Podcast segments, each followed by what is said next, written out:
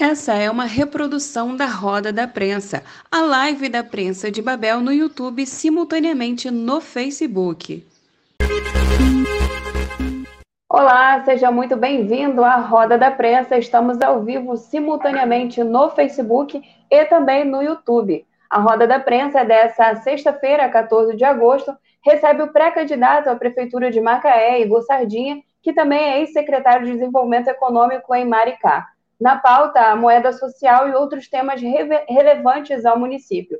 E enquanto a gente aguarda a audiência, você pode já curtir a nossa página no Facebook, assinar o nosso canal no YouTube e também ativar o nosso sininho para receber as notificações de novos vídeos. Para seguir a Prensa de Babel nas redes sociais, é muito fácil, você já sabe, é arroba Prensa de Babel na sua rede social favorita. Estamos no Facebook, YouTube, Instagram e Twitter. E também você pode falar com a nossa redação através do WhatsApp 2299-287-8832, que já está aparecendo aí na sua tela. Nesse número você fala com a nossa redação, entra em contato com os nossos repórteres, pode sugerir pauta e participar com perguntas aqui dos nossos convidados da Roda da Prensa. Então, para não perder muito tempo, já que o assunto é muito importante e a gente tem bastante perguntas a fazer, eu vou abrir a tela aqui para já receber os jornalistas Laís Vargas e Vitor Viana e também o nosso convidado de hoje, Igor Sardinha. Seja bem-vindo, Igor, mais uma vez à Roda da Prensa. Pessoal, eu, eu que agradeço mais uma vez aí é, ao convite, parabenizando vocês pelo, pelo trabalho que eu venho acompanhando, sempre levando informações e debates importantes aí para a região e estar tá de volta aqui depois de, de algum tempo aqui para conversar com vocês é sempre uma honra. Queria, queria agradecer. A gente que agradece. Igor, é, da última vez que você esteve aqui com a gente, você causou aqui um burburinho nos nossos seguidores com todas as, as propostas e o que já foi feito, principalmente no seu tempo é, à frente da Secretaria de Desenvolvimento Econômico lá em Maricá. E eu queria te perguntar como é que está o panorama econômico nesse momento e o que que você está enxergando desse tabuleiro político aí que vem se formando, já que, como a gente já falou anteriormente, você é pré-candidato à Prefeitura de Macaé. É, Camila, na, naquela, naquele momento que a gente fez aquele bate-papo aqui pela prensa, na realidade a gente estava meio que no início dessa, dessa loucura toda de, de pandemia. É, eu tava, eu ainda estava lá como Maricá. Lá Maricá ela teve prefeito Fabiano ele foi muito muito feliz quando ele criou lá dois gabinetes de crise. Ele, ele criou um gabinete para saúde, que obviamente era, era o gabinete principal, é, capitaneado, os trabalhos sendo capitaneados pela Secretaria de Saúde, através, através do norte dado pela Secretaria de Saúde, todas as outras secretarias é, organizavam seus trabalhos, mas o prefeito também organizou um gabinete referente às questões de proteção econômica e social. E, e esse gabinete era capitaneado lá pela minha Secretaria de Desenvolvimento Econômico, no qual era secretário. E ali naquela, naquela conversa ali inicial nossa, a gente aqui estava falando sobre as medidas que a gente estava ali naquele momento anunciando, né? E depois de alguns meses aí de pandemia, hoje a gente já pode chegar e medir os reflexos. A gente pode chegar hoje e fazer uma comparação, é, inclusive aí eu fazendo um paralelo entre Maricá e Macaé, fazendo um paralelo na cidade onde eu estava com a oportunidade de participar na gestão, com um paralelo da minha cidade natal, da qual hoje eu sou pré-candidato, para que a gente tenha com muita clareza a, a, a noção da importância de políticas públicas e como elas são capazes de ou melhorar ou de piorar a sua vida no dia a dia. Então, assim, Maricá hoje, no estado do Rio de Janeiro, é, está fazendo uma análise dentre os municípios com mais de 150 mil habitantes do estado, Maricá é a única que no primeiro semestre teve saldo positivo na geração de empregos.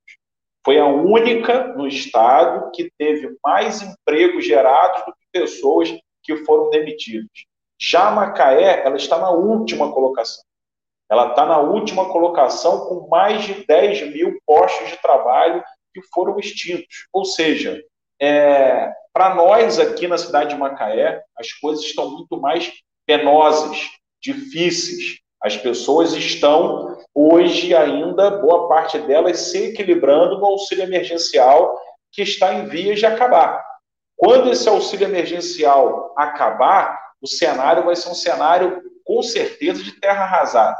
Nós já tínhamos números aqui em Macaé pré-pandemia, que eram números alarmantes: 31,5% da população macaense ganhando até meio salário mínimo, segundo o IBGE. Macaé é uma das cidades mais desiguais do mundo. E aí, esse cenário de pandemia vai agravar tudo isso, porque as pessoas, como os números estão mostrando, perdendo emprego, é, os informais, os estudiosos dizem que para cada emprego de carteira assinada que se perde, mais ou menos dois, duas pessoas que trabalham informalmente também estão tendo os seus trabalhos impactados. Então, a gente vai ter um cenário aqui muito, muito, muito difícil, onde o próximo governo vai ter que ter ações contundentes de proteção econômica e social. Vai ter que construir um novo modelo de desenvolvimento para a cidade, mas que seja alicerçado e focado nesse combate à miséria, à pobreza, à desigualdade, porque nenhum projeto de desenvolvimento se sustenta com, com, com números tão alarmantes aí como esse que eu estou aqui relatando. E você vê que aonde a gente conseguiu fazer, a coisa está estão caminhando de uma maneira muito menos penosa, as coisas estão caminhando, conseguindo ser é, é, enfrentadas com, com sucesso. Então a gente só mostra aqui nessa pré-campanha, aí agora respondendo a segunda pergunta, aí o cenário, como que você vê esse cenário? Olha, a gente vê o cenário onde o nosso projeto vai ser muito claro em apresentar isso. A gente, eu vejo nossa, o único, dentro dessa pré-campanha, que todo mundo já vem falando um pouco pensa pela cidade, só o nosso projeto demonstra essa preocupação com essa questão tão grave que é esse número de pessoas desempregadas, é, ganhando tão pouco, flertando com a miséria absoluta e com soluções, porque a gente aqui a gente aproveita do nosso histórico, do que a gente já fez, para a gente mostrar que é possível fazer, que não é história da carochinha, ninguém aqui está tá falando de um, de um impossível.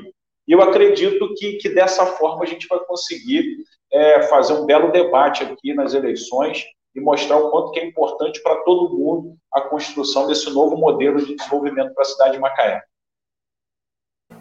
Igor, quando todo mundo faz elogios a Maricá, é, que inclusive já são elogios internacionais de diversas publicações de grande importância, tanto é, é, é pensões de, diretamente de economia, quanto jornais tradicionais do exterior, falando sobre como Maricá enfrentou, a, a, a, especialmente nessa crise da pandemia de Covid-19, mas mostrando que já é um trabalho que vocês vêm, vocês desenvolvendo, você estava à frente da pasta já anterior ao anúncio da pandemia. Mas quando alguém que é ligado à política de outra cidade e que se pergunta sobre isso, nós entrevistamos muitas pessoas e usamos Maricá como exemplo, ele sempre fala, ah, mas Maricá nesse momento está nadando em royalties, Maricá está numa, numa situação econômica muito acima. É, além do fato de que nós também da região da Costa Sol já estivemos nessa situação e usamos mal talvez o dinheiro até aqui, você acredita que Macaé tem condições é, econômicas pós-pandemia ou pelo menos pós-2020, quando um novo governo entrar, que pode ser o seu, é, para ter as mesmas, essas mesmas investimentos sociais, tanto para as pessoas mais pobres, quanto, como, por exemplo, o Fomenta Maricá, que ajudou o microempresário. Você acha que tem fundo para isso no município de Macaé? Olha só, Vitor, é, primeiro, como que é interessante esse, esse posicionamento.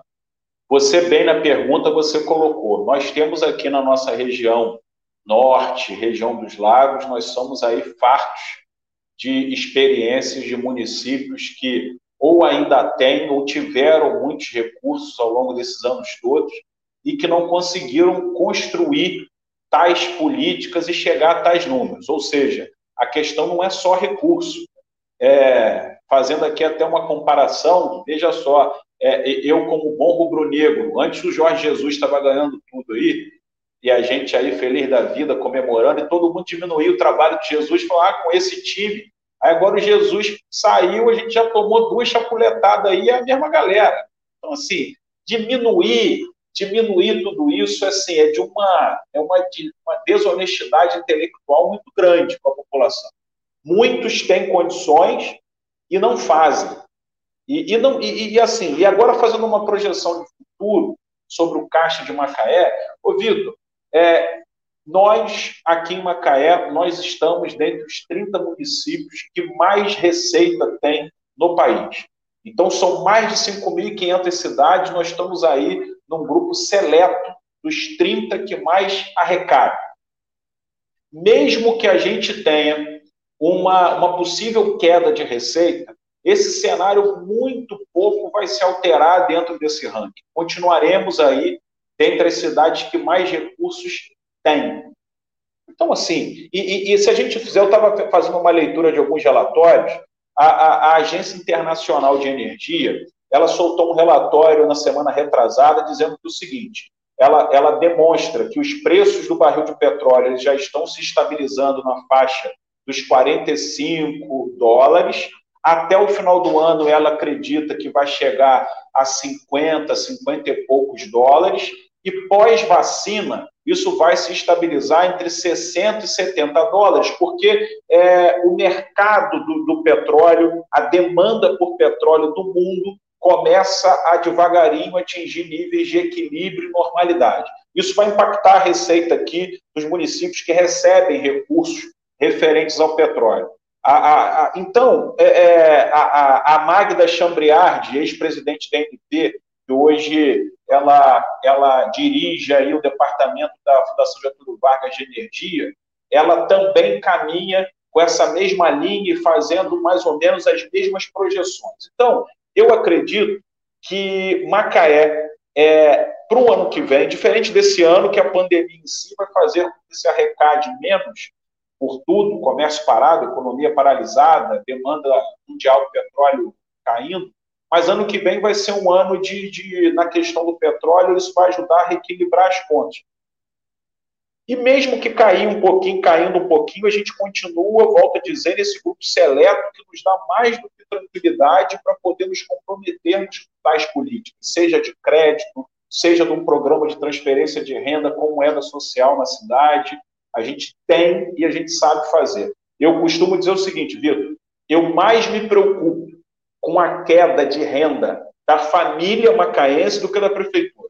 A da prefeitura vai cair esse ano e com muita tranquilidade vai se recuperar. Agora, a dessa família que está desempregada, a desse comércio que ficou o ano quase boa parte dos meses fechado, sem apoio, sem crédito, sem uma mão amiga da prefeitura e que agora vai estar aqui anunciando que está reabrindo, todo mundo vai achar, pô, avisa lá o seu Manel que já pode abrir.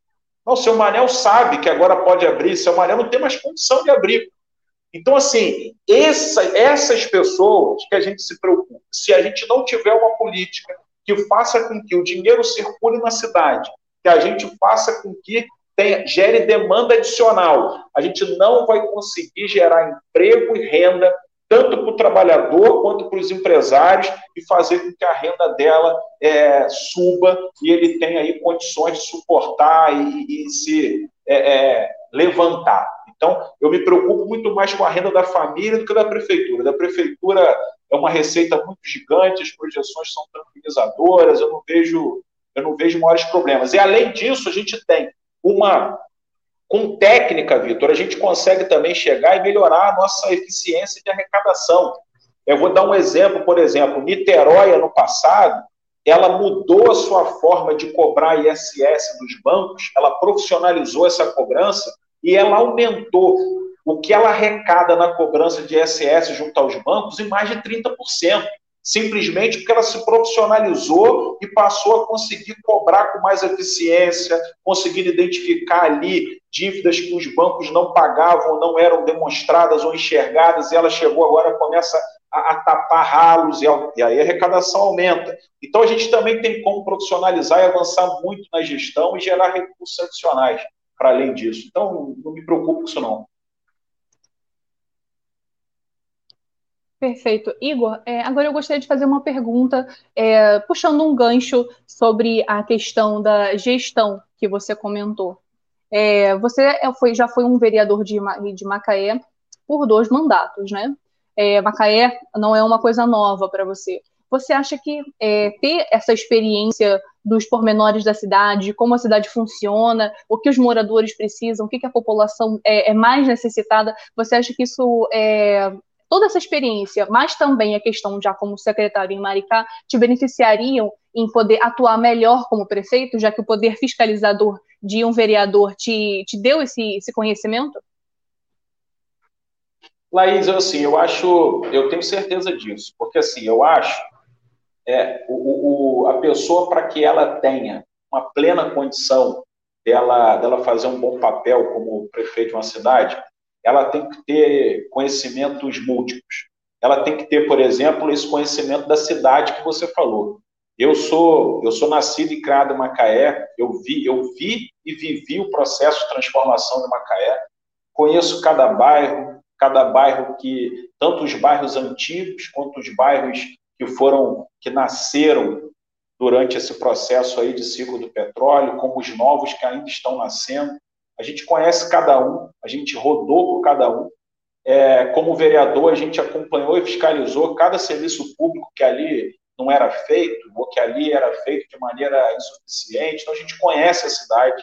Então, isso, isso por a gente ser local, por a gente sempre ter, ter, até antes do parlamento, como a gente, eu militava no terceiro setor, então a gente já fazia trabalhos sociais, depois na Câmara, isso nos dá um conhecimento de cidade muito grande. E quando a gente vai faz, cumprir um papel numa cidade vizinha, mas aí já no Poder Executivo, isso somado com uma experiência também acadêmica que ajuda, porque é, é eu, eu aproveitei também para estudar, então eu consegui fazer uma pós-graduação de, de, de, gestão pública, é, aprofundar nessa questão, nessa, nessa arte que é você chegar e fazer uma gestão da política pública, e você podendo também ir para uma prefeitura vizinha que te dê a chance de você chegar e fazer tudo isso na prática, é, isso aí te dá uma, um apanhado, você consegue meio que cumprir com todos os, os requisitos necessários para que você consiga fazer um bom trabalho. Por isso eu tenho muita tranquilidade para colocar meu nome à disposição para construir essa pré-candidatura, porque, porque acredito muito que essa experiência, seja no parlamento, seja de conhecimento da cidade, seja de gestão, seja de, de, de tudo isso que a gente conversou aqui, nos dá muita, muita tranquilidade para fazer esse trabalho. Igor, você comentava agora antes da pergunta da Laís, é, você falava em relação à sua, à sua tranquilidade em relação à questão econômica, de que você, caso encontre uma cidade para se administrar, e você estava mais preocupado com a questão de como ficaria a renda é, das famílias de Macaé. Mas, o, seguindo, talvez seguindo o exemplo do que Maricá fez, a Prefeitura de, de Macaé tentou montar uma espécie de auxílio ao pequeno empreendedor você chegou a criticar, não criticar todo, todo o projeto, mas uma, uma parte do, do projeto foi criticada porque você considerou que, pela forma que foi construído, não garantia a manutenção dos empregos. Inclusive, o presidente da Associação Comercial Industrial de Macaé concordou com a sua afirmação e também fez críticas ao governo nesse sentido. Isso era importante você aprofundar isso para a gente, porque vendo daqueles que moram fora de Macaé, vendo a distância, já que a maioria dos municípios não fizeram nada, parece que a princípio foi uma iniciativa importante para o empreendedor de Macaé, mas a gente está com, com, a informação de que poucos conseguiram acessar esse benefício e não surtiu tanto efeito como deveria para manter aí a qualidade e não fechar as portas de alguns microempreendimentos, né? Olha, Vitor, eu, eu até aproveitando a tua pergunta, eu quero, eu quero aqui registrado quanto que eu tenho de curiosidade para saber que a prefeitura pudesse fazer uma divulgação oficial de quantas pessoas foram verdadeiramente beneficiadas por essa ação. Porque logo depois dela ter sido anunciada, nunca mais se falou sobre ela, sobre ninguém mais prestou conta dos números. Os números extraoficiais que chegam para a gente é que foram realmente um número ínfimo, muito, muito, muito pequeno de pessoas que tiveram acesso. A gente já alertava sobre muitos desses equívocos. Alguns foram até tentaram consertar do, do, da lei aprovada para o decreto regulamentador, tentaram corrigir algumas situações, é, por mais que o decreto não tenha esse poder, tentaram utilizar o decreto para tentar corrigir algumas coisas, mas ficou ali meio que um, um extremo, onde na realidade não conseguiu chegar ao que verdadeiramente deveria ser feito. Então, é, E aí os números mostram. Quando você tem uma, uma ausência de política, uma política equivocada, o que acontece são, são esses números que a gente já, que eu abri aqui o nosso papo falando, que é você chegar e ter Macaé na última colocação no, no que tange a geração de emprego no estado do Rio de Janeiro, considerando os municípios com, com mais de 150 mil habitantes. Então, assim, é, concordo, eu acho que é, é, eu vi aqui, eu assisti com vocês aqui uma entrevista, um bate-papo com o Navega, que é o presidente da Associação Comercial.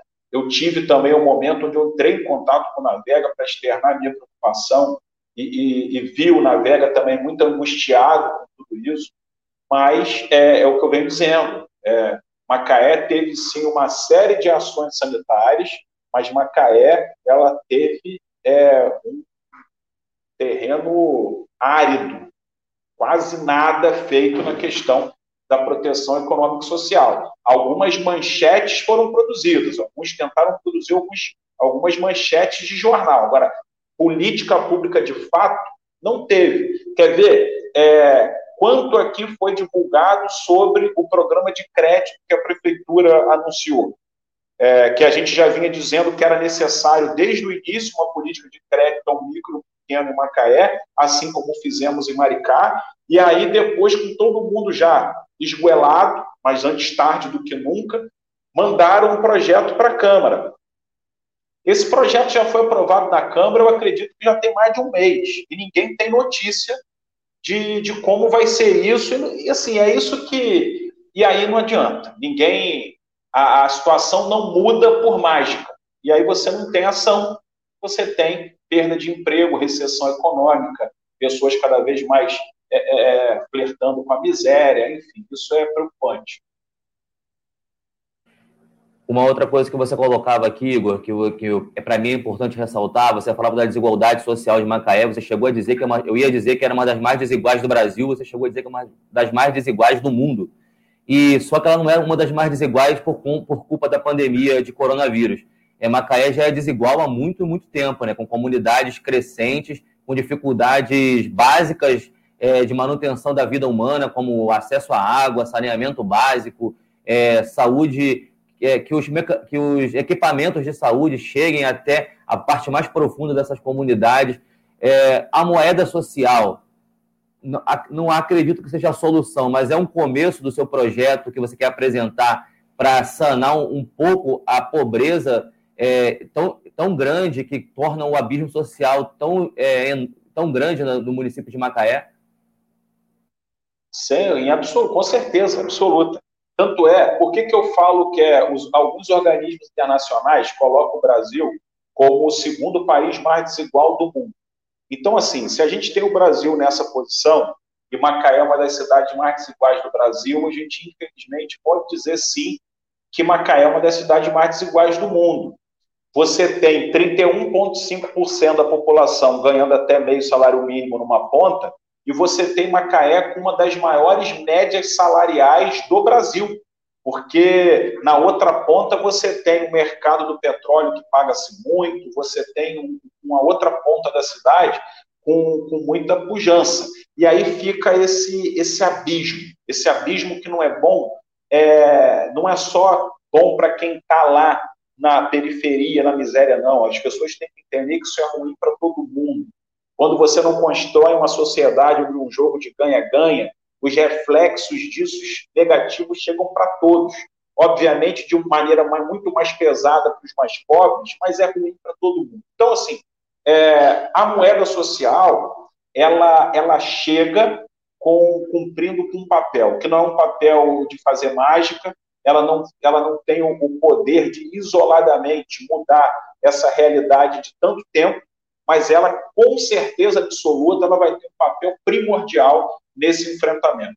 Basta a gente analisar qual papel teve o Bolsa Família de 2003 para cá, quando a gente começou a chegar e, iniciar um processo de superação dessa, de, de, combate a essa desigualdade. Nós conseguimos, principalmente com Bolsa Família, nós conseguimos tirar o Brasil do mapa da fome da ONU. Então, assim, nós queremos chegar e transferir renda para os mais pobres, fazer com que eles tenham condição de sair daquela, daquela situação de miserabilidade e dar a ele mais condição de exercer dentro da economia o seu papel de consumidor. Se você transfere renda para quem precisa, se você gera demanda adicional, não tem, ele não tem condição de poupar recurso. Como ele precisa de tudo um pouco pela condição que ele ocupa, se ele tiver recurso, ele vai consumir.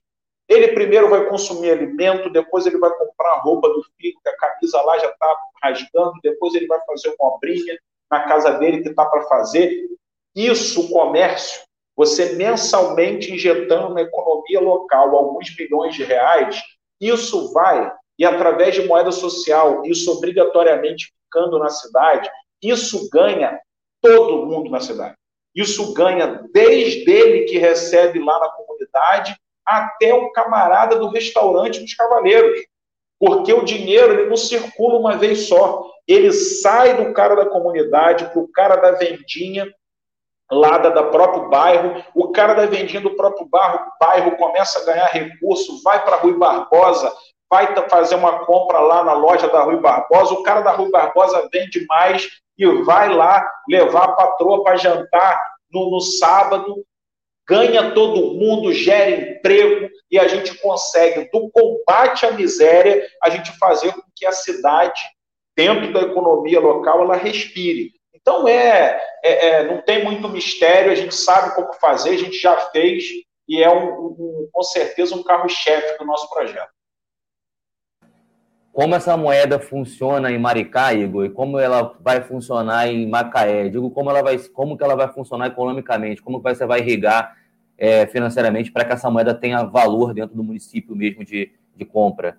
Não, assim, é, é, muito simples. A gente, a gente para quem não, não conhece a experiência, a gente primeiro a gente cria um banco, um banco popular, um banco da, da, da moeda da cidade que administra essa moeda no município.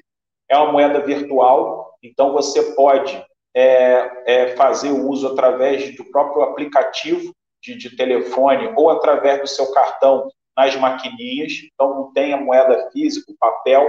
Então, é só no cartão ou no aplicativo. O comércio, ele vai até o banco para ele se credenciar. E aí eu reforço aqui não só o comércio, mas o prestador de serviço também. Ah, eu sou manicure, eu não tenho, eu não trabalho em salão, não. Eu vou na casa das pessoas fazer unha. Ela vai lá, ela tem também a sua maquininha, ela tem o seu cadastro. Igor, serve para todo mundo. Eu... Oi. Igor, é, se me permite fazer um, abrir um parênteses é, sobre isso também. Mas como você poderia, você falou o prestador de serviço e o comerciante, mas como se pode fazer é, para incentivar essas pessoas, né, é, a fazer o uso, a fazer esse cadastro no banco para poderem receber por moeda social. É, se você puder responder isso junto na pergunta. Não, é porque, Laís, é, é o seguinte, é, isso, isso a experiência de Maricá prova que é uma corrida, é uma avalanche ao banco. Para lá em Maricá, por exemplo, mais comerciantes e prestadores de serviço é, existem aceitando a moeda muvuca do que as maquininhas tradicionais. Porque o que, que acontece? Ele mesmo vê que se ele não se credenciar, ele vai ficar fora de um mercado que é esse mercado que movimenta milhões todo mês. Então, assim, ele não quer. Ele começa no dia a dia chegar, ele vai ver que cada vez mais pessoas adentrarão o estabelecimento dele perguntando: aceita a moeda? Aí ele vai, toda vez que ele falar no primeiro não, o segundo não, o terceiro não, ele fala, eu tenho que ir lá amanhã.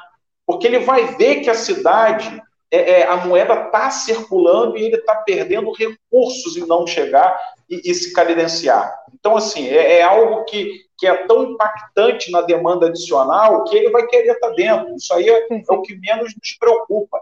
Na realidade, o que a gente quer depois e que Maricá tenta fazer e a gente tenta, vai tentar também em Macaé estabelecer, é fazer com que a população entenda, para além daquele que é beneficiário do programa, que ele entenda que ele também vai poder ir até o banco e ser um correntista do banco. Ele vai poder chegar e botar lá um recurso dentro do banco e fazer com que os gastos dele sejam feitos naquela moeda, de forma que ele entenda que cada vez mais que o dinheiro circular para dentro do banco, um percentual daquilo ali fica no banco e você passa a dar oportunidade para o banco ter cada vez mais recursos próprios para ofertar crédito dentro do banco, para financiar várias e várias outras ações. E para ele é, não muda nada, porque ele vai conseguir usar aquele dinheiro da mesma forma. Mas essa linha, é, é, é, do, do, como você perguntou, do prestador de serviço, do comerciante, esse ele, ele não vai querer ficar fora. Ele vai perder dinheiro se ele não, ficar, se ele não fizer. Igor, isso, isso deixa claro que a sua preocupação está muito grande em relação é, à diminuição da pobreza do município, e não é só por uma questão de talvez, vamos usar uma palavra de bom samaritano, é, bom para ser um bom samaritano, está preocupado com uma cadeia inteira da manutenção de uma cidade. É, é preciso que o empresariado compreenda também a importância de, da transferência de renda para essa população mais baixa. Você acredita que vai, que vai conseguir atingir com o seu discurso as camadas mais, al, mais altas economicamente do município sobre a importância de sanar essa desigualdade social em Macaé para que economicamente todos não, não vão é, é, acabar sofrendo e assim como uma terra arrasada, como você chegou a citar? Olha, Vitor, é o nosso desafio. É o que a gente quer estabelecer na campanha, exatamente mostrar que esse discurso é um discurso que serve a todo mundo. E tentar fazer isso da maneira mais é, é transparente possível. Então, assim, você tem é, 256 mil habitantes em Macaé. Se o IBGE diz e mostra que no período pré-pandemia, 31,5% ganhavam só até meio salário mínimo, e você pode chegar já depois do, da, do, do, do, encerramento do auxílio emergencial e do início do ano que vem, com, com, ausência de emprego, você chegar num cenário ainda pior, você imagina, aí o que a gente quer falar para o setor, é, para o empresário, para quem tem comércio, como que vai ser bom para você que quer vender, que quer que tenha cada vez mais pessoas consumindo o teu produto ou contratando o seu serviço, como que você vai conseguir sucesso se você tem aí a metade da população ganhando até meio salário mínimo? Quem ganha até meio salário mínimo não tem condição de ir fazer consumo. Se ele não faz consumo, você também não ofere lucro.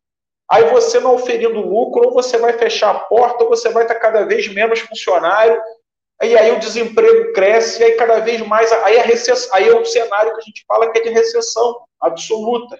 Ninguém ganha. Então nós temos, quando a gente chega e oferta condição para que essa pessoa ascenda, para que essa pessoa melhore, para que essa pessoa tenha mais recursos, que saia da pobreza, você está dando condição de cada vez mais pessoas consumirem. E aí, aquele ali que está vendendo um produto ou um serviço, ele vai ganhar mais. Então, é bom, é, falando economês, estou falando aqui, não estou falando nem da questão social, estou falando do aspecto econômico de circulação de dinheiro, de recurso, de divisa. É bom e é interessante para todo mundo. É, isso sem falar de que todos nós temos que cada vez mais nos pautarmos pela. É, nos preocuparmos e nos incomodarmos com o sofrimento do outro. Não dá para você ser feliz sabendo que você tem uma outra metade da população com tanto sofrimento. Mas, para além disso, é um jogo de ganha-ganha. Não é um jogo para fazer com que só um ganhe. Todo mundo consegue ganhar com essa, com essa política. Dá para dá é, comentar, então, e afirmar que Macaé caminha, a, a, pelo menos no seu pensamento, é, na direção de uma discussão mundial que é da renda básica? Não, com certeza. A gente quer, a gente quer inserir Macaé é, nessa, nessa discussão, na construção é, desse modelo, que agora, nessa pandemia, se mostra tão atual. É, eu tive uma live um tempo atrás com o senador Eduardo Suplicy. Quanto tempo o senador Eduardo Suplicy chegaram até a fazer do senador uma piada? Pô, o Suplicy só fala nisso. Eu já decorei o que o senador está falando. E depois de tantos anos dele pregando quase que sozinho tudo isso. Aí, num, dos momentos mais é, tristes e angustiantes da nossa história, aí vem aí a história dizendo que, que isso é fundamental, que discutir isso é, é, é, é, muito importante. Então, a gente quer se inserir nessa discussão, quer inserir Macaé nessa discussão, até mesmo porque nós, enquanto homens públicos, já estamos inseridos com que a gente já chegou e provou ser possível fazer através da experiência de Maricá. E agora aqui a gente quer incluir Macaé nessa questão. Então, e assim, e volto a dizer, Vitor, e não é, a gente não está prometendo toque de Midas, a gente não está prometendo mágica, a gente está falando muito disso, mas o nosso programa para a economia também não é só isso. A gente, claro que a gente vai chegar e vai tentar fazer com que Macaé é, ainda se aproveite do que existe no ciclo do petróleo, do que, que Macaé pode chegar e se aprofundar nesse mercado de gás que nasce de maneira tão pujante, que vai contribuir também na geração de emprego, do que, que a gente pode chegar e aproveitar de uma cidade universitária, que aqui tem várias e várias universidades públicas, que podemos aqui construir também o fortalecer um eixo econômico baseado no ensino, na pesquisa, na ciência.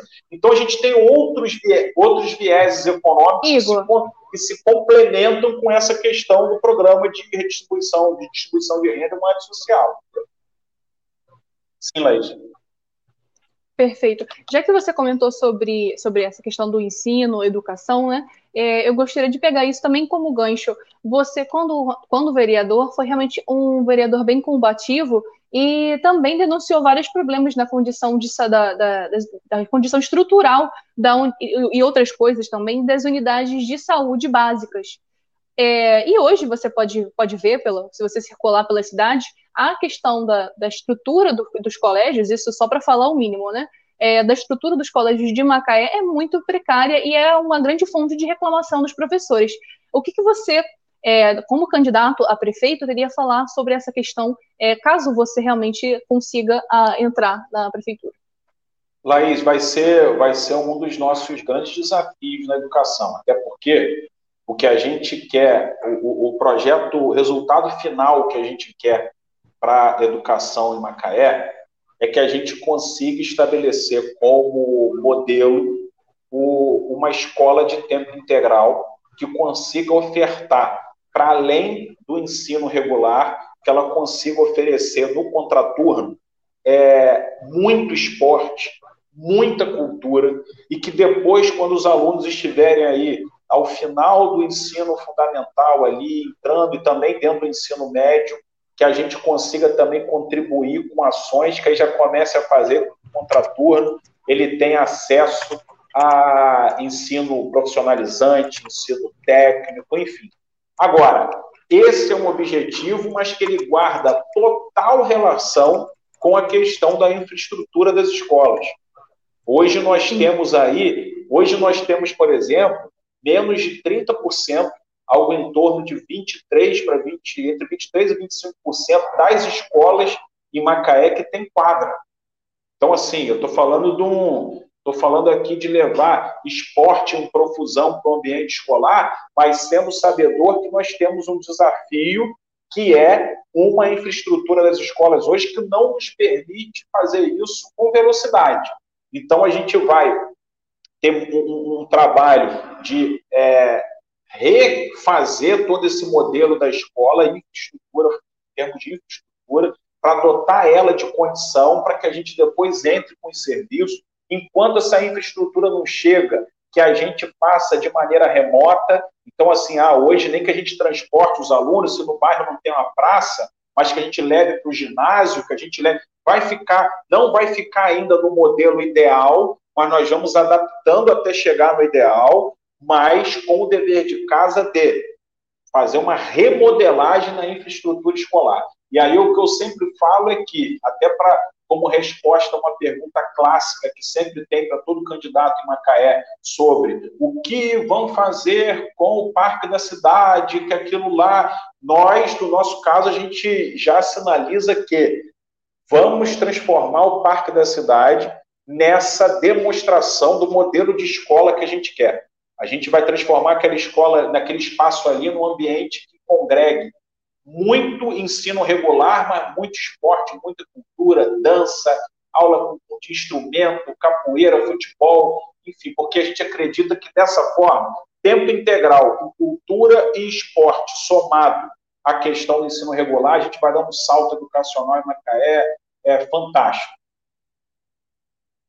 Igor, é, Macaé tem dois grandes problemas estruturais aí que entraram em, em, em um, quase que um colapso agora nos últimos tempos e que entrou na discussão, inclusive, da Câmara de Vereadores, e que isso acaba virando uma cobrança para o executivo, onde você pretende atuar, que é a questão da água no município, que é histórica, e hoje tem uma briga por causa da, da tentativa da privatização da SEDAI, o que a, é consenso em Macaé que isso pode piorar mais do que ajudar a situação. E nós temos um problema do transporte público em Macaé também. Você, como vereador, atuou também fortemente né, no período que você estava na Câmara de Vereadores é, nessa questão também do transporte público. Isso está no teu radar aí como pré-candidato e como você está vendo essa situação agora e para depois, que quando a passar as eleições, daquele que vai possivelmente assumir aí a prefeitura de Macaé. Vitor, a questão da água, é, acho que eu tenho, eu converso muito com os moradores, principalmente da periferia de Macaé, enfim, é até todos, ninguém aguenta mais toda a campanha água é pau, que não resolve a questão da água. E, e viver sem água é um suplício, é uma coisa. E, e, a gente chega agora no momento que o seguinte: é, que será da SEDAI? Dentro desse estado, um completo estado de insolvência, que colocou a SEDAI como garantia, é, dentro do, do, plano de recuperação, o que será da SEDAI? É, nós, nós defendemos aqui uma SEDAI pública, uma SEDAI que não seja privatizada, até porque a SEDAI é superavitária, a SEDAI ela, ela dá lucro. Então, o que a gente defende é que o serviço não seja privatizado, que a gente não entregue a SEDAI, é, é, não transforme a água também numa questão mercadológica, porque a gente teme muito tudo isso. Agora, isso não quer dizer, Vitor, que eu concorde com o que a SEDAI vem fazendo aqui em Macaé ao longo dos anos. Os, os contratos, historicamente aqui assinados, eles não vêm sendo cumpridos. Como aí que eu esbarrei aqui, tremeu tudo. Os contratos não vêm sendo cumpridos aqui em Macaé. Então, assim, é, nós vamos ser muito duros no cumprimento do contrato. Vamos fazer com que, é, vamos exigir que a SEDAI, que aqui tem contrato com a prefeitura, que ela arque com a sua responsabilidade no contrato. Macaé hoje, a SEDAI arrecada muito em Macaé e retorna muito menos recursos do que ela arrecada. E, Macaé com déficit gigante no fornecimento de água. Então, se a SEDAI, independente do que o governo do estado fará com a SEDAI, se a SEDAI não se adequar, nós teremos que acionar os dispositivos contratuais que permitem, quando um ente não cumpre, a gente rescinda o contrato e a gente chame para si o serviço para que a gente chegue e supere esse desafio histórico aqui de Macaé. É preciso investimentos que não são feitos. Para além disso, a gente vem aqui com um grupo de, de estudiosos a gente vem aqui fazendo, estudando alternativas complementares para que a gente aqui é, é, tenha ferramentas para que a população ela sofra menos com esses com essa falta d'água e aqui a gente está estudando muito a questão da extração de água subterrânea é, tem muitos municípios no Brasil que tem mais de 70%, alguns mais de 100% da sua água é, extraída através dessa modelagem.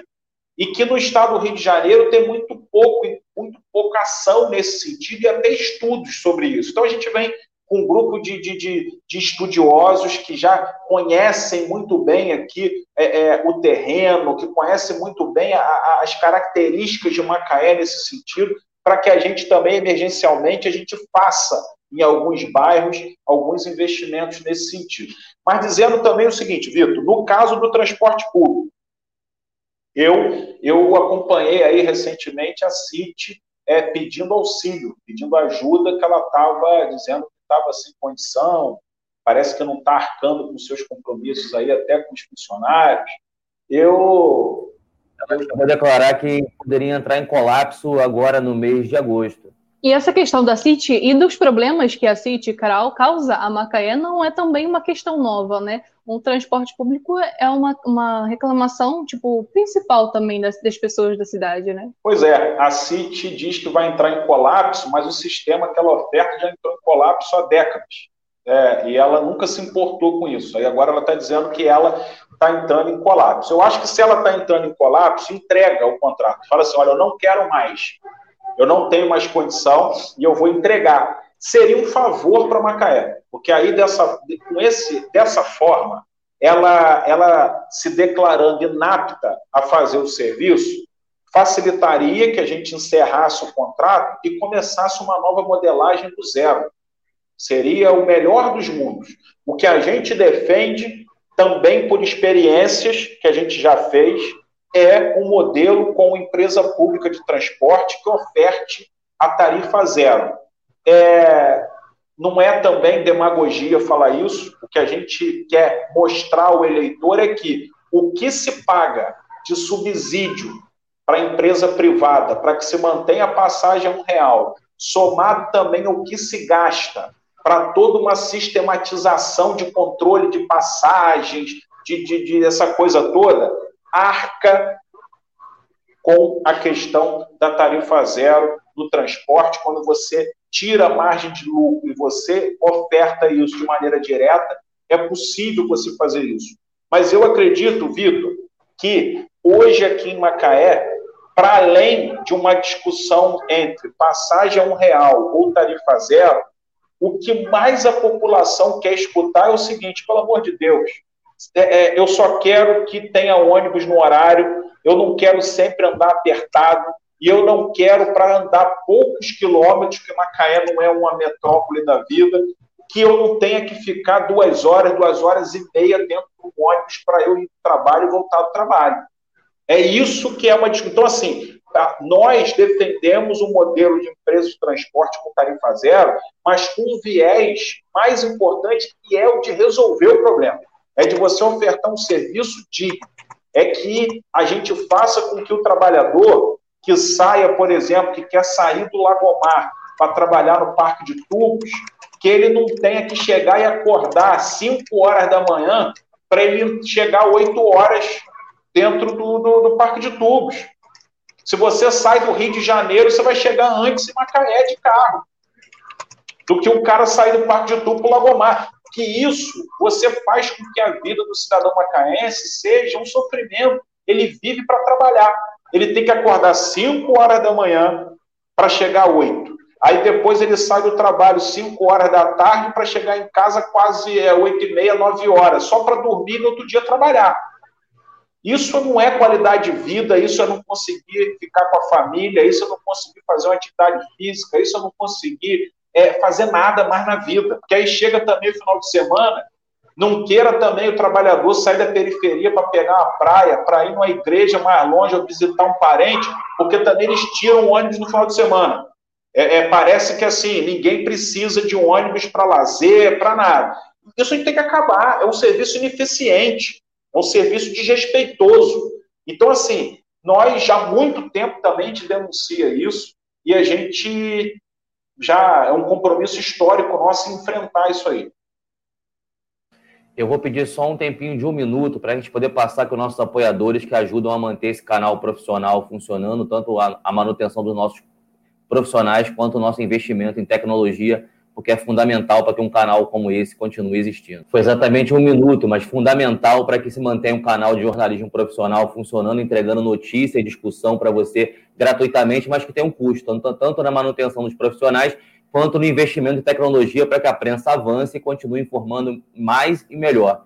Então a gente volta agora à discussão com o nosso convidado de hoje, que é o pré-candidato à Prefeitura de Macaé, Igor Sardinha, que também foi é, secretário de Desenvolvimento Econômico no município de Maricá.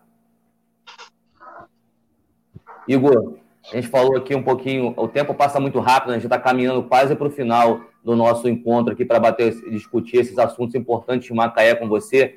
e não vai, mas também não, não quer dizer que vai ser a última vez que a gente vai discutir esses temas. Mas é, eu não poderia, numa redação da qual faço parte, que majoritariamente é formada por mulheres, é lembrar de um. que a Laís me, me fez lembrar de um projeto seu que era justamente para que os ônibus parassem é, aonde as mulheres quisessem, para justamente evitar a questão é, de abuso e de estupro, que infelizmente Macaé está entre as cidades que mais praticam violência contra a mulher no estado do Rio de Janeiro. É, eu sei que a gente está falando de economia, é a parte mais latente agora na discussão, mas a economia também, é, mas essa parte da violência contra a mulher acabou também sendo uma coisa muito séria nesse momento de crise de, da pandemia também, né, de Covid-19. Queria saber se, tá, essas questões também é, que envolve a, os direitos humanos também está na tua pauta. Vitor, é, infelizmente, já, já há algum bom tempo, Macaé ela, ela persiste em conviver com esses números em relação à violência contra a mulher. A gente é, vira e mexe, são divulgados aí os números e a gente sempre está lá numa, numa posição que nos envergonha. Eu, eu, na época que eu era vereador, Macaé, eu, mesmo sendo sabedor que você, enquanto vereador, você tem limites de atuação ali para tentar enfrentar o problema, eu tentei, eu tentei ali é, é, obter algumas vitórias. Primeiro, eu sempre fiz questão de botar uma emenda no orçamento e tentei estabelecer também na época muito diálogo com o governo do estado em termos para uma parceria para que a gente tivesse aqui em Macaé uma casa abril é, uma casa-abrigo para mulheres vítimas de violência, até porque os números, os números mostram que boa parte das mulheres agredidas, né, aquelas, naqueles casos de violência doméstica, muitas das vezes o que faz com que as mulheres, mesmo após agredidas, não denunciem e acaba ficando ainda sob o mesmo teto vivendo sob o mesmo teto do agressor, é também uma situação de não saber para onde ir, de não ter proteção, de não ter onde ficar, e acaba se submetendo àquelas situações. Então, a gente queria que Macaé tivesse uma casa-abrigo é, que sempre com uma equipe multidisciplinar à disposição dessas mulheres vítimas de violência, para que a Lila pudesse procurar a casa, ser atendida por psicólogos, por assistentes sociais, por advogados, para também dar sustentação ao que é direito delas é, enquanto mulheres, e que também seja uma casa onde elas possam ficar durante determinado tempo, para que ela não precise continuar submetendo aquilo e precise ali de um tempo para ela se reorganizar, para ela reorganizar a vida, para ela tomar as medidas cabíveis. Infelizmente, apesar de muitas das vezes colocarmos verbas no orçamento, não conseguimos tirar do papel, que os governos tirassem do papel, e nós,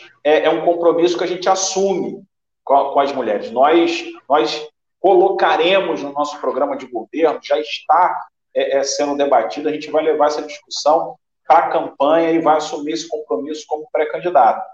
Em relação outra questão que a gente, enquanto legislador na época, nós fizemos, e aí conseguimos obter sucesso, foi na questão dessa flexibilização para as mulheres acerca da, da parada no ponto de ônibus, porque é uma medida que às vezes pode parecer simples, mas que ela tem um poder muito grande de dificultar a ação de, de meliantes, de estupradores, é, junto às mulheres, porque o que, que acontece? Muitas das vezes, e, e essas ações, na grande maioria das vezes, no período noturno, o ônibus ele está passando e você tem ali, entre um ponto de parada e outro, você tem uma grande distância entre eles, e às vezes a mulher ela quer chegar, seja na sua casa, seja quando ela estuda à noite, está indo para a escola, para a universidade, ou ela trabalha à noite em algum restaurante, tal, não sei o quê, ela, ela é garçonete, ela está querendo ir para o restaurante que é ali entre um ponto e outro. Se ela descer no meio, ela com 10 passos ela está na sua casa ou no seu trabalho. Não, mas aí ela só pode parar no ponto, aí aquele ônibus vai lá na frente, ela tem que descer e andar, às vezes, ruas escuras, para que ela chegue no seu destino final, e aí ela é alvo de, de, de, de ações é, é de estupradores, de, de, bandidos, etc. Então a gente falou: olha, depois das 21 horas até 6 horas da manhã, as mulheres elas podem solicitar um motorista que pare em qualquer local dentro do trajeto, independente de ser ponto parado ou não, para facilitar o destino dela, a chegada dela no seu destino final. O que, o que foi bacana é porque isso foi algo que as mulheres abraçaram enquanto direito. Então, hoje, qualquer motorista que às vezes demonstra desconhecimento ou não quer cumprir as mulheres sabem que existe aquela lei, cobra, denuncia, então foi uma coisa é, importante que a gente conseguiu aí deixar como, como legado.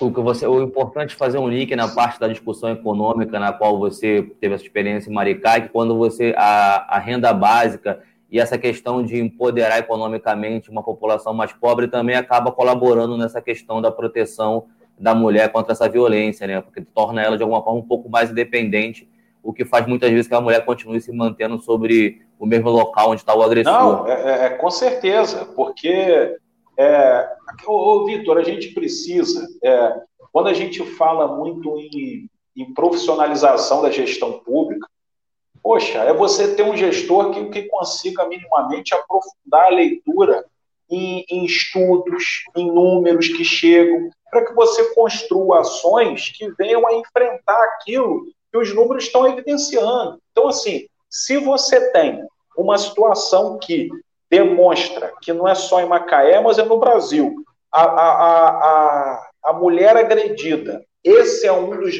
grandes motivos que fazem com que ela fique ali e passe, às vezes, anos sobre aquela situação, você, enquanto poder público, você tem que chegar e ofertar saídas. É, é, isso é profissionalizar, então a gente tem essa, essa, essa característica, a gente tem uma equipe que também compartilha dessa mesma forma de atuar, e assim seja nas políticas das mulheres, como qualquer outra, a gente sempre trabalhando para resolver. Igor, é, agora você comentou sobre a sua equipe. É, você, como pré-candidato, eu imagino que você já tenha imaginado, pelo menos, que tipo de pessoas você gostaria de trazer para é, olhar cada pasta, né, cada, cada, cada caso específico, você já tem uma ideia assim de que, que pessoas ou que tipo de pessoas você traria para ser secretário? Laís, eu acho que a primeira, a primeira característica que eu, que eu acredito, que eu louvo muito dentro de uma, de um, uma pessoa que se propõe a ser gestor público, é uma pessoa que tenha essa, que a pessoa se incomode com o sofrimento do outro. A pessoa tem que, a pessoa tem que ter empatia, ela tem que ter, ela tem que sofrer com situações de injustiça. É, isso vem antes do cara ter um milhão de pós-graduações, do cara se ele não tiver, se ele não tiver isso, não entender que o papel do poder público é exatamente esse, é um papel de, de tornar esse, essa vida um pouco mais justa, menos penosa para os mais pobres, é tentar combater desigualdade, nenhum diploma serve. Então, essa é uma primeira questão. E aí, depois, se ele carregando isso dentro dele, aí você, obviamente, começa a fazer a exigência das questões técnicas, e aí, é, que não são, elas não são menos importantes, elas são muito importantes. Elas só não servem isoladamente desconectadas dessa visão de mundo. Mas aí você começa também a analisar e exigir o preparo, a experiência, a capacidade de, de, de, de, estudar os mecanismos de gestão. Eu acredito que dessa forma eu sempre consegui construir, desde os meus mandatos na Câmara até a equipe que comigo trabalhou na, na secretaria. É, sempre conseguimos construir equipes muito fortes e resolutivas por exatamente conseguirmos colocar essas, essa linha essa, de atuação. Então, eu acredito que assim a gente vai montar um belo time. Perfeito. Igor, eu ia fazer uma última pergunta, Laís. Faz, tá faz, faz para você. Eu acredito que, você vai, acredito que você vai na mesma linha do que eu. Assim, se, eu se eu não for, você pode me corrigir. É, a, a, já que a Laís se adiantou, E ficou para a Laís, ó, congelou o Vitor, porque tem que congelou. ser você mesmo, Laís. Ó. É, então, poxa, acho que eu vou. Pior que eu não sei, né? Não, não leio mentes, né? Mas eu vou fazer a pergunta que eu ia fazer. Eu espero que seja a mesma da dele agora. É, antes de você responder essa minha última pergunta, você comentou é, que essa questão dos ônibus, né, apesar de ser uma, uma grande resolução para um problema, é uma coisa muito simples. O ônibus parar no mesmo trajeto. Poxa, Vitor, vou fazer então a pergunta, hein? Fala, segue. Depois é você. Eu caí aqui. É... Então, agora voltando sobre essa questão que outras pequenas ações, mas que podem influenciar é, em grandes, grandes coisas, né, grandes problemas, você poderia imaginar, você imagina que você poderia é, construir como prefeito de Macaé? Que pequenas ações poderiam ser mudadas que poderiam influenciar no, no todo, no macro? Você quer ver, Laís? Por exemplo, olha, é, eu acredito que ainda na vertente econômica, é, também serve para a questão econômica, nós temos que cada vez mais fazer com que, eu bato muito nessa tecla, o dinheiro da prefeitura tem que cada vez mais circular na cidade. E aí não vai ser só através do, do renda básica com moeda social. Você tem outros, outras ferramentas e instrumentos para isso. Por exemplo, é, uniforme material escolar. Para que fazermos uma, um pregão eletrônico tradicional, onde vem uma empresa lá de Santa Catarina, se cadastra pela internet, participa da licitação pela internet, ela nem precisa vir a Macaé para participar, aí ela ganha, lá mesmo da empresa, ela vai lá, confecciona o uniforme, manda para cá, ela gerou emprego lá, vai pagar os salários aos trabalhadores de lá, que vão gastar lá, aqui só vai chegar o uniforme. E, e essa, e, e, se você consegue estabelecer que essa compra ela seja feita aqui, você para além do produto que você precisa, você consegue ter outros benefícios que é esse dinheiro circulando e gerando emprego aqui. Então nós vamos, por exemplo, ao invés de abrir uma, um pregão eletrônico, uma licitação no modelo tradicional para comprar material e uniforme, nós vamos pegar, utilizar da mesma moeda social, mas a gente vai criar um cartão específico para o início do ano letivo, para a gente chegar a carregar ele com os valores necessários para entregar lá para o papai e para a mamãe fazer a compra no comércio local, seja do uniforme, seja do material. O dinheiro vai ficar aqui. Então, assim, por exemplo, outra questão, você tem, esses dias estava um debate aqui em Macaé sobre a questão do, da farmácia da cidade, da farmácia municipal. Lotada, é, um mundo de gente, o que torna. Já é penoso pegar o remédio, e agora, em tempos de coronavírus, a aglomeração estava saltando os olhos de todo mundo. O que a gente pode fazer para chegar e melhorar isso? Poxa, vamos fazer o seguinte: a gente mantém uma farmácia municipal funcionando, mas a gente faz duas outras ações. Primeiro, se você tem um programa como Estratégia Saúde da Família, que para nós, nosso objetivo é transformar o Saúde da Família e a rede primária e atenção básica em referência nacional. Vamos investir muito na atenção básica. E se você tem como principal característica do programa, que é exatamente ir na casa do morador, quer visitar, quer fazer o um acompanhamento, por que não? Ele não pode ser um agente que vai levar o remédio para diante daquela necessidade que tem aquele morador, se você já tem uma pessoa que vai lá, o programa de saúde da família leva em casa. E para aqueles bairros que não têm ainda a abrangência, que não são alcançados pelo programa, vamos contratar, que a gente vai gerar emprego também, vai chegar e de novo botar dinheiro circulando na cidade, vamos contratar motoboys e fazer um programa de remédio em casa. Então, é o seguinte, ah, ele toma, ele precisa de remédio contínuo, ele toda vez ele tem que ir na farmácia pegar o remédio no dia tal. Não vai mais. O motoboy vai levar para você no dia, já vai estar prescrito, você já precisa daquilo. Então, enfim, você acaba, são serviços que melhoram a vida do cidadão e que você ainda gera emprego. Então, é, são coisas simples que você vai mudando uma realidade. Entendeu? Perfeito na última entrevista que nós fizemos com você, na primeira, na verdade, Igor, você estava começando um, um, trabalho de formar um círculo de alianças, a princípio, com partidos mais próximos do setor progressista, ou podemos chamar de esquerda também. E você agora, como é que está esse momento aí? Porque para fazer uma campanha é preciso ter, ter apoios e ter, e ter alianças. Como é que você agora está se movendo aí para fortalecer esse grupo em torno de você, para que seu projeto possa ser viável realmente para concorrer às eleições e futuramente até poder ser o que vai administrar o município? Olha, o, o Vitor, a gente, a gente aqui, a gente, eu não vou falar que a gente, eu não vou, eu só posso chamar essas alianças de alianças sacramentadas, fechadas, depois das convenções. Mas nós temos, nós temos um de alinhamento, né? Um, é, um alinhamento. Nós, nós, temos um alinhamento, uma construção de um, de um plano de governo para Macaé hoje, com alguns partidos e algumas lideranças é, é, importantes na cidade. A gente, a gente tem uma conversa muito próxima, permanente, com Danilo, Danilo Funk, que já foi, que é presidente do PSOL é, municipal, que já foi vice-prefeito da cidade, ex-vereador. É, então a gente estabelece uma relação é, próxima, afetuosa, é, é, e a gente vem construindo muito dessas ações desse programa de governo, junto do Danilo e de outros companheiros do, do PSOL. Nós, nós temos, através do, do ex-prefeito River, feito a mesma coisa com o PDT. Então, a gente vem também é, é, dialogando muito sobre muitas dessas ações com, com o PDT. A gente tem uma, uma proximidade é, é, e um diálogo permanente com muitos militantes aqui na cidade, como do partido do Avante, é, que inclusive eu quero mandar um abraço para o Clebinho, mandar um abraço para é, para Fátima Amado.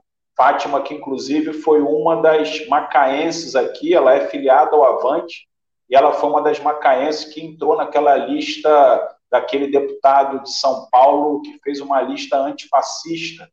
E a Fátima, por ser uma militante das causas progressistas e humanitárias, entrou lá na lista do deputado, que muito honrou a Fátima, mas ela está na lista, mas que deixou ela com medo diante de tanta ameaça, etc. Então a gente dialoga muito com esse com essas pessoas.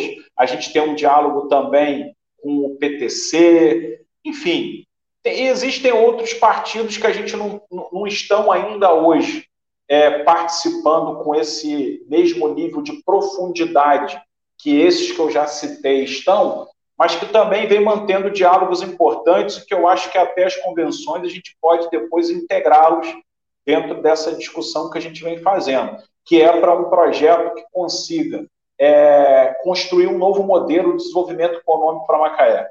Um novo modelo que ainda se aproveite do petróleo, e se aproveite do mercado nascendo aí promissor do gás, mas que desde já comece a trabalhar uma diversificação econômica é, focada em outros ramos da indústria, focada na ciência e tecnologia, mas principalmente alicerçada no, no combate à desigualdade, uma geração de oportunidades para todo mundo. E, e, essas pessoas, todo mundo que, que vem com a gente, que vem integrar esse time, vem com essa mesma pegada, com essa mesma linha. Igor, realmente, como eu falei, o tempo passa muito rápido, a gente até estourou um pouquinho do tempo determinado para nosso bater esse papo com você aqui sobre a questão, o município de Macaé e a sua pré-candidatura. Eu queria agradecer a sua presença mais uma vez, pela segunda vez participando com a gente e pela atenção que você sempre dá aos nossos repórteres para na tentativa de entender cada vez melhor Macaé e noticiar o que está acontecendo e, em especial, esse momento político da cidade. Não, eu quero dizer que, assim, eu, eu quero agradecer mais uma vez pelo convite, vocês que são que sempre abordam as questões com profissionalismo exemplar, dando voz a todo mundo, é, escutando todos os lados, promovendo debates importantes, enfim. É, sempre, sempre estarei aqui à disposição. Para mim é, é, um grande prazer. Mandar um abraço aí para toda a equipe do Prensa. Obrigado. Obrigado, Igor. Até a próxima. Valeu. A gente chega no final, então, da roda da prensa, conversamos com o Igor Sardinha, que é pré-candidato à Prefeitura de Macaé e também foi secretário de Desenvolvimento Econômico do município de Maricá, o que deixou ele em evidência aí de, de, devido aos diversos projetos sociais que ganharam notoriedade não só no Brasil, mas em todo o mundo. E agora ele, como conversou com a gente aqui, é, pretende colocar no seu, no seu plano aí, caso ele realmente seja prefeito do município, isso em andamento no município de Maricá. Então, boa noite, Laís. Tchau, boa noite, Vitor. Tudo de bom. Você também. Até a próxima. Até a próxima. Fica agora com nossos apoiadores antes de você é, ir embora. Assista